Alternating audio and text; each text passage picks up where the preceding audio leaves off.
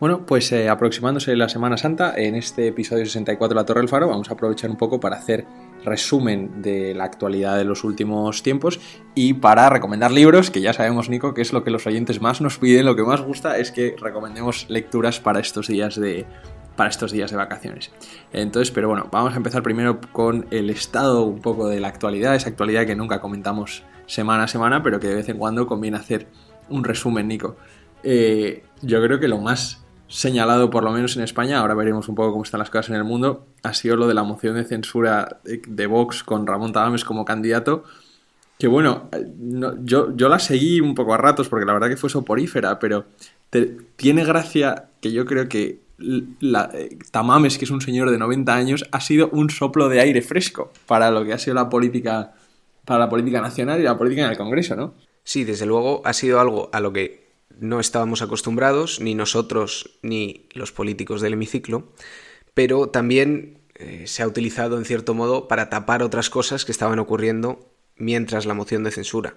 Entonces, el tiempo dirá un poco a quién ha beneficiado esto, si en general al bloque de la derecha o si en general al bloque de la izquierda, pero no estoy yo tan seguro de que Vox como partido haya salido tan contento con el resultado de, de la moción de censura, porque como dices, no ha resultado fácil de seguir y, ahora lo que, lo que vende o lo que da votos a lo mejor es trozos de discursos cortos e impactantes de los cuales pues Tamames es menos probable que, consiga sacar alguno. No, bueno, yo desde luego creo que la moción a Vox no le ha salido bien, así al final yo creo que era el último candidato que se les podía haber ocurrido, además un señor que no está de acuerdo con la ideología del propio partido, en fin, yo la verdad que no, le tengo poca simpatía a Tamames porque me parece vanidoso y no estoy de acuerdo con las cosas que escribe y tal. Y me parece que la moción de censura es una cosa irrisoria, de que a Sánchez le ha venido fenomenal y a Yolanda Díaz ni te cuento, que ahora hablaremos de Yolanda Díaz y de Sumar, que le dieron un, altavoz y el micrófono de la nación para presentar su, su plataforma. Pero lo que sí me hace gracia es que Tamames, que es un señor inteligente, eh, con el discurso, por lo menos ha sacado a la palestra unos temas que los políticos, tanto de derecha como de izquierda, dan por asumido que, se puede usar así el parlamentarismo y que es en esto degenera la política. Y en eso sí me ha gustado. Por ejemplo, cuando le dijo a Sánchez, oiga, no puede usted, le interrumpió, y luego le dijeron, no, no puede interrumpir usted aquí, pero le dijo, eh, ¿no puede usted venir a hablar una hora cuarenta minutos de una cosa que yo no he preguntado, que ni siquiera he aludido? Es decir, pues por lo menos está retratando el Congreso como un esperpento donde se dan estos monólogos entre sordos, donde los políticos suben a hablar, donde no hay un diálogo, donde simplemente uno suelta su rollo, su demagogia inculta casi, es que está llena de visos de, de ser ilustrados y de que son estratégicos y tal. Y este señor, que es un señor culto y tal, y de la vieja escuela de la transición, ha venido al Congreso y ha dicho, pero ustedes, pero ustedes de qué van, de qué me gritan, de qué hablan, de qué tal, si es que no tiene ningún sentido nada de lo que están hablando. Y en eso, por lo menos a mí se me ha parecido que dices, pues el soplo aire fresco lo ha tenido que traer un señor de 90 años para demostrar lo, mal que está el sistema parlamentario. Un poco lo que decías de el, poco diálogo que hay. Y esto va a tener que ver con uno de los libros que, que luego voy a recomendar. Bueno, del poco diálogo yo estoy convencido de la poca preparación y el poco nivel, pero no sé, yo sabes que soy firme defensor de la conjura entre los medios y los, y los políticos, de que periodistas mediocres alimentan a políticos mediocres y todo se da en un ciclo de, mediocridad, ¿no? Pero, por ejemplo, pues lo de Yolanda Díaz, que cualquier periódico que se abra la trata un poco como si fuera una Winston Churchill de la vida. Y, y, lo que ha hecho ha sido presentar un proyecto que no se sabe ni qué tipo de proyecto es, que ha partido Podemos por la mitad. Claro, aquí, aquí lo que ha hecho es lanzar esta nueva eh, estas nuevas siglas y ha ido ganándose independientemente a las pequeñas escisiones de Podemos que hay en cada una de las comunidades y ha dejado dejando un poco de lado al partido central. Y entonces el partido central está con cierta razón. está que trina. A mí me parece que sí. Está cabreado, claro. Dice, te has montado una, un partido secundario cogiendo bases de votantes nuestras y estructuras ya nuestras, ya formadas, y lo presentas ahora, pues el domingo pasado. Entonces, cuando estamos grabando ahora, pues no sabemos un poco el resultado de esta presentación del partido que se hace el domingo, pero básicamente es más división en la izquierda de la izquierda. De todas formas, lo que demuestra también es que eh, Pablo Iglesias, que fue el que puso a Yolanda Díaz de, de, vicepresidenta, es que le puso un dedazo de cuando él salió de vicepresidente para la Comunidad de Madrid, dijo, y Ione Belarra como ministra de Asuntos Sociales y Yolanda Díaz como vicepresidenta segunda. O sea, él apostaba muchísimo por Yolanda Díaz y al final le ha salido rana, ¿no? Iglesias que también durante mucho tiempo lo tuvimos como el gran estratega que leía Gramsci, que mm, conocía todos los entresijos de la ciencia política y de la campaña política y de cómo la comunicación y tal, pues al final fue él mismo quien creó a su enemigo, ¿no? Es un, es un Cronos derrotado. Veremos ahora cómo le sale también, porque todos los resultados de todos los movimientos que se están haciendo ahora se van a ver validados o destruidos en las elecciones del último fin de semana de mayo.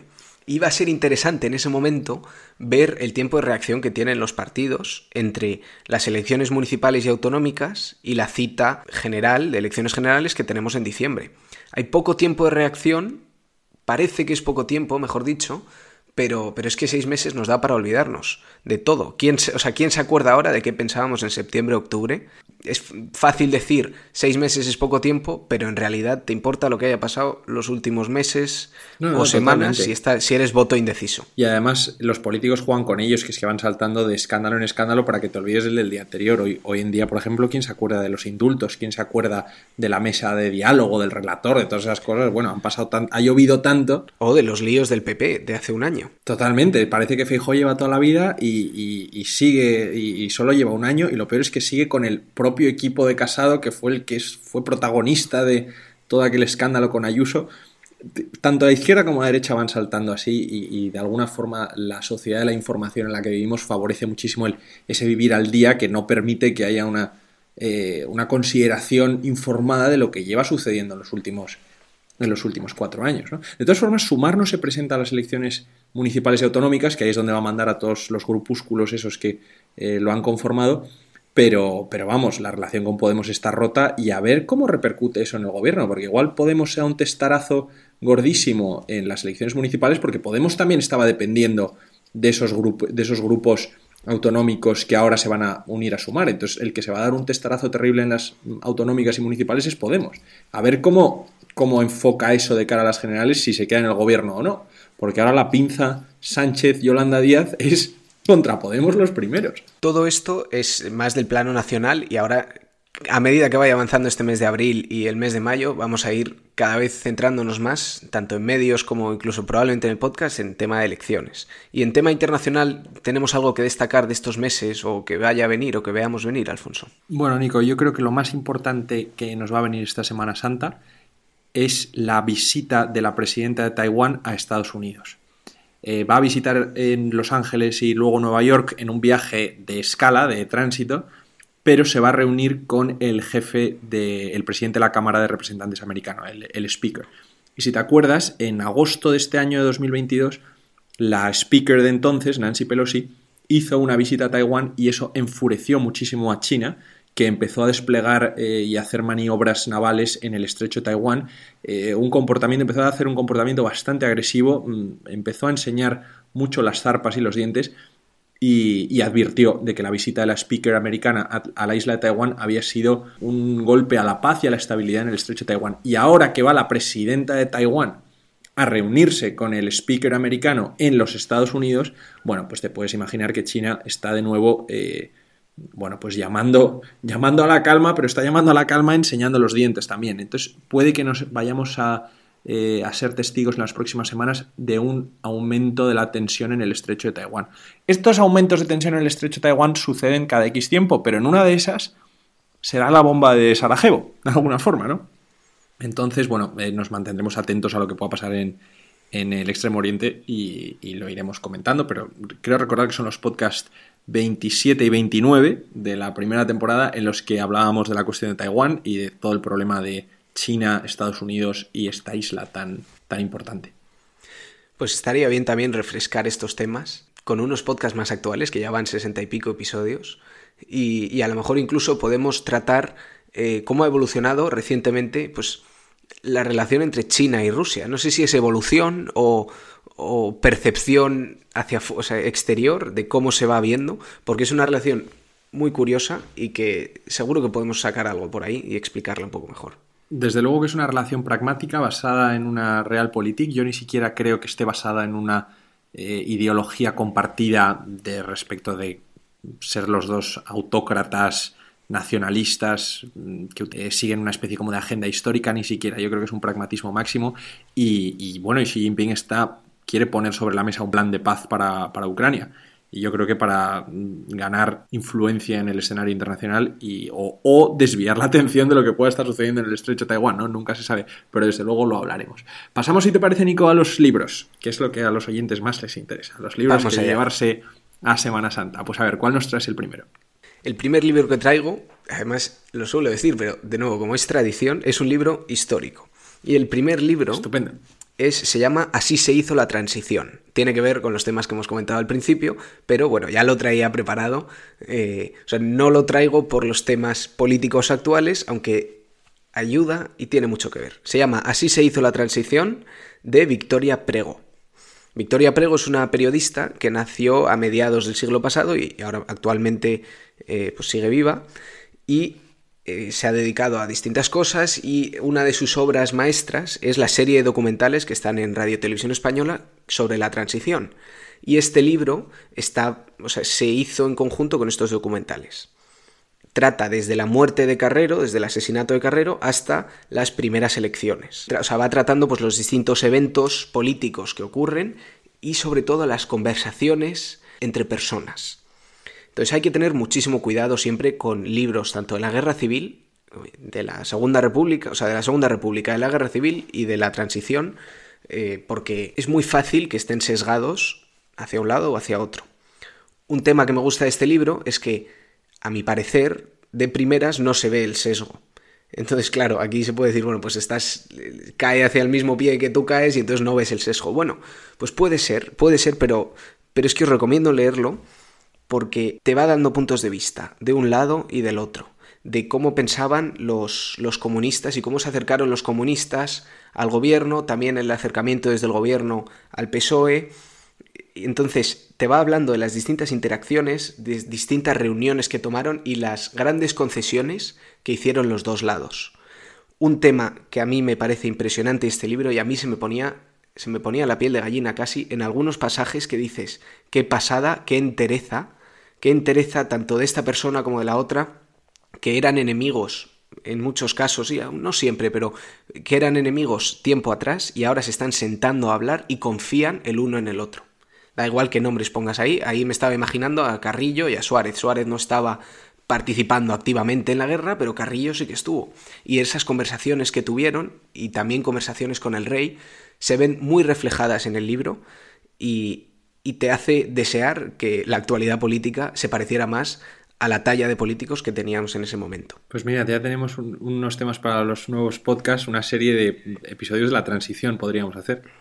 Sí, sí, eso es. Lo que pasa es que son complicados de hacer por los temas que hemos dicho, pero merece tanto la pena, tanto la pena leer sobre esto. Y, y este libro yo creo que es un buen punto de partida para ello. Bueno, pues yo también traigo un libro histórico, el primero del que quiero hablar. Lo que pasa es que es historia es una historia un poco rara, porque es historia, novela, ensayo, mezclado todo, porque es un libro escrito por un señor francés y los franceses contemporáneos ya sabemos cómo son, que mezclan una serie de géneros, sus experiencias propias, sus mm, lecturas, todo para demostrarte los listos que son, pero aprendes muchísimo. El libro se llama El Reino, de Emmanuel Carrer, que es eh, uno de los escritores franceses actuales más importantes que hay. De hecho, nosotros, los españoles, digo, le dimos el Princesa Asturias, hace un par de años, y este libro, El Reino, es una novela a la vez que biografía de su experiencia con la fe católica. Este es un señor que es, eh, fue católico mm, acérrimo, luego se volvió ateo, luego volvió a hacerse ultracatólico y luego volvió a hacerse ateo y, ha escrito el libro en la fase final de ateísmo. Y entonces eh, hace un recorrido por la historia de los evangelistas después de la muerte de Jesús, en particular el Evangelio de Lucas y la parte de las cartas de Pablo, ¿no?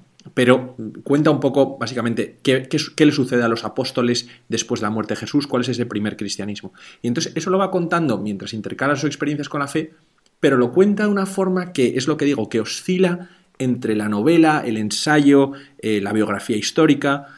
A mí, la verdad que me ha parecido un libro que yo que no tenía mucha idea de lo que es la, la historia del primer cristianismo, más allá de la fe o de la religión, interesantísimo. Es un libro que cuando lo acabé dije, hace mucho que no aprendo tanto de un libro.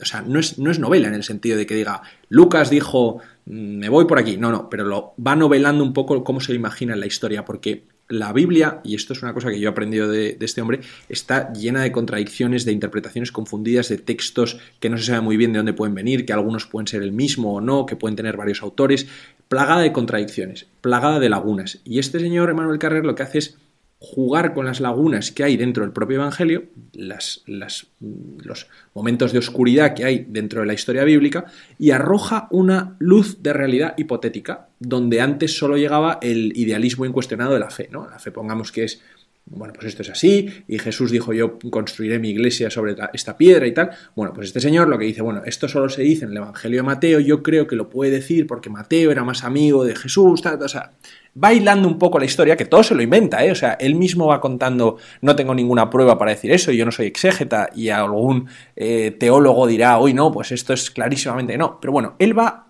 él pone su imaginación de novelista eh, para llenar las lagunas del relato bíblico. Y en haciendo eso, aprendes una barbaridad sobre el primer cristianismo. Me ha parecido un libro interesantísimo. Pues con eso cerramos un poco el capítulo de dos, dos libros históricos completamente en periodos distintos, pero, pero bueno, voy allá con el tercero. El tercer libro, eh, el segundo que yo recomiendo, se llama Cisne Negro, de Nassim Taleb. Este es un libro que se ve muy recomendado eh, distintos blogs, también lo, he visto, es como muy típico de recomendar este libro. Entonces, siempre eso me echaba un poco para atrás, pero me animé a leerlo y me sorprendió positivamente. Entonces, este libro, su premisa principal es tratar de transmitir el mensaje de que como seres humanos o como sociedad tendemos a ignorar la posibilidad de los eventos extraordinarios. Es decir, que en todos nuestros modelos de predicción o tanto matemáticos como que planes que hagamos en la mente, pues infravaloramos el peso de lo aleatorio. Decimos esto siempre ha sido así o ha tendido siempre a ser así, por lo tanto el futuro parece que seguirá siendo así. Sin embargo, al hacer esto, ignoramos pues eventos sorpresa o grandes aleatoriedades que ocurren en el pasado. Esto llevado al ejemplo de las finanzas es muy fácil, porque tenemos pues casos del crack del, 29 o distintas crisis como en el año 2000, 2008, pero también ocurre en, en otros eventos. Por ejemplo, el tema del COVID pues es un tema que nos ha sorprendido como sociedad, pero que si miras para atrás, pues hay otros momentos puntuales en los que se sorprende. Esto básicamente con dos ejemplos o explicado en dos maneras es que ha pasado hay lo que se llama outliers en los datos o datos atípicos o excepcionales que deberían de incorporarse en cómo entendemos el futuro. Entonces, cuando tú estás imaginándote el futuro de cualquier cosa, tienes que saber que van a pasar cosas que no puedes predecir. Y eso es algo que ahora mismo no se tiene en cuenta en general. Y lo segundo, y esto es una crítica algo más matemática, es que dice que en todos los modelos utilizamos una campana de Gauss y que la campana de Gauss, por razones que no voy a meter ahora y que se explica bien en el libro, no es el modelo correcto porque si tú te mueves dos pasos a la derecha, baja excesivamente el, como la línea de la campana. No me voy a meter matemáticamente, pero es un, o sea, se explica muy fácil, muy bien, lleno de ejemplos, muy interesante de leer y te da mucho que pensar. Mucho, mucho que pensar.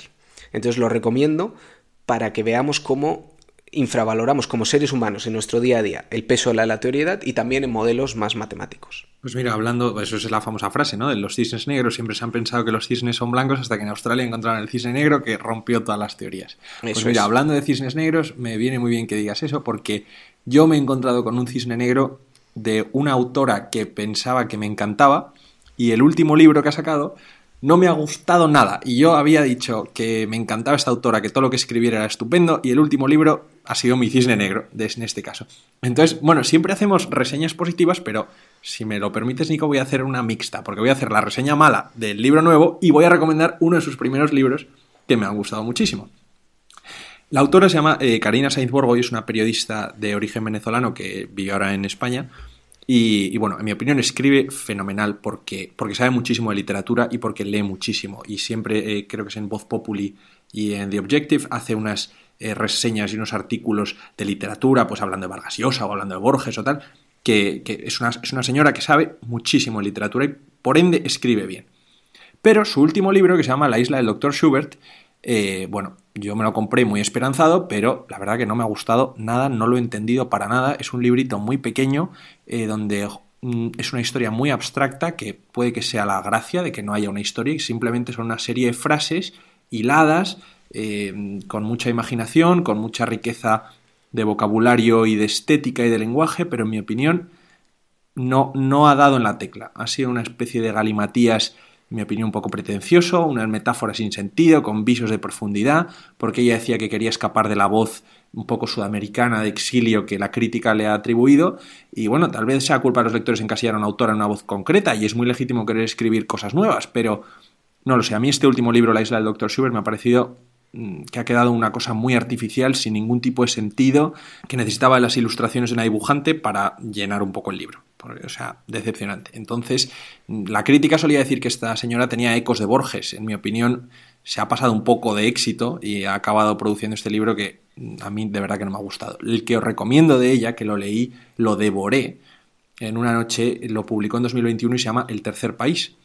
Eh, y es una novela desgarradora, de un dinamismo vertiginoso. Ya os digo que tiene 400 páginas, pero te lo lees en un día y cuenta una historia basada en, basada en un hecho real y además un hecho real que es que a mí me impactó muchísimo porque yo recuerdo ver ese hecho por la tele y, decir qué buena idea sería poner una novela. O sea, no sé si os acordáis, alguien se acuerda de la noticia o no, pero en el exilio de Venezuela, en los caminos de exilio de Venezuela, muchísima gente se moría por el camino y no tenía dónde ser enterrada. Y entonces apareció de repente una figura que la llamaban por el camino el ángel de la muerte, que se dedicaba a enterrar anónimamente en cementerios improvisados a la gente que se moría en el camino del exilio desde Venezuela. Y entonces la historia del tercer país de esta novela es básicamente esta historia. Eh, eh, cuenta la historia de Angustias, que es una mujer que está huyendo de Venezuela en el camino del exilio, es todo un país imaginario, pero se sabe claramente que es Venezuela. Se mueren sus dos hijos, sus dos gemelos, que están recién nacidos, y los entierra con ayuda de, estas, de, este, de esta mujer que hay por ahí, que la llaman el ángel de la muerte, que se llama Visitación Salazar. Y es una señora que ha improvisado una especie de cementerio donde poder dar pues un cobijo a los que se mueren en el camino. Y entonces, pues Angustias y Visitación se alían para mantener abierto este cementerio y poder dar una sepultura digna a los que mueren en el camino. Es una novela durísima, eh, pero de una belleza eh, singular. O sea, tiene un eco entre de García Márquez, de Faulkner, es como de frontera, pero eh, de una profundidad áspera. A mí me pareció una novela maravillosa, maravillosa, de verdad que, que de leer. Su primera novela, que se llama La hija de la española, también fue alabadísima pero en mi opinión el tercer país eh, la consagró como una, como una escritora estupenda. Me da mucha pena que el nuevo libro, La isla del Dr. Schubert, que yo lo estaba esperando con, mucho, con muchas ganas, pues me haya decepcionado tanto. Pero si podéis leer El tercer país, es una novela que desde luego no te deja indiferente. Pues nada, pues gracias Alfonso. Ya con eso son cuatro libros, no sé si da tiempo a leerlos en las pocas vacaciones de Semana Santa que tenemos. Pero bueno, se viene en puente, se viene ya el verano. Que se para el puente de, mayo y para San Isidro y todo eso, sí, sí, sí. Bueno, Nico, pues nada, hacemos este episodio de, recapitular un poco cosas y cerrando temas. Nos veremos la semana que viene. Ya la vuelta de Semana Santa, sí. Pues nada, pues, nada. pues muchísimas gracias.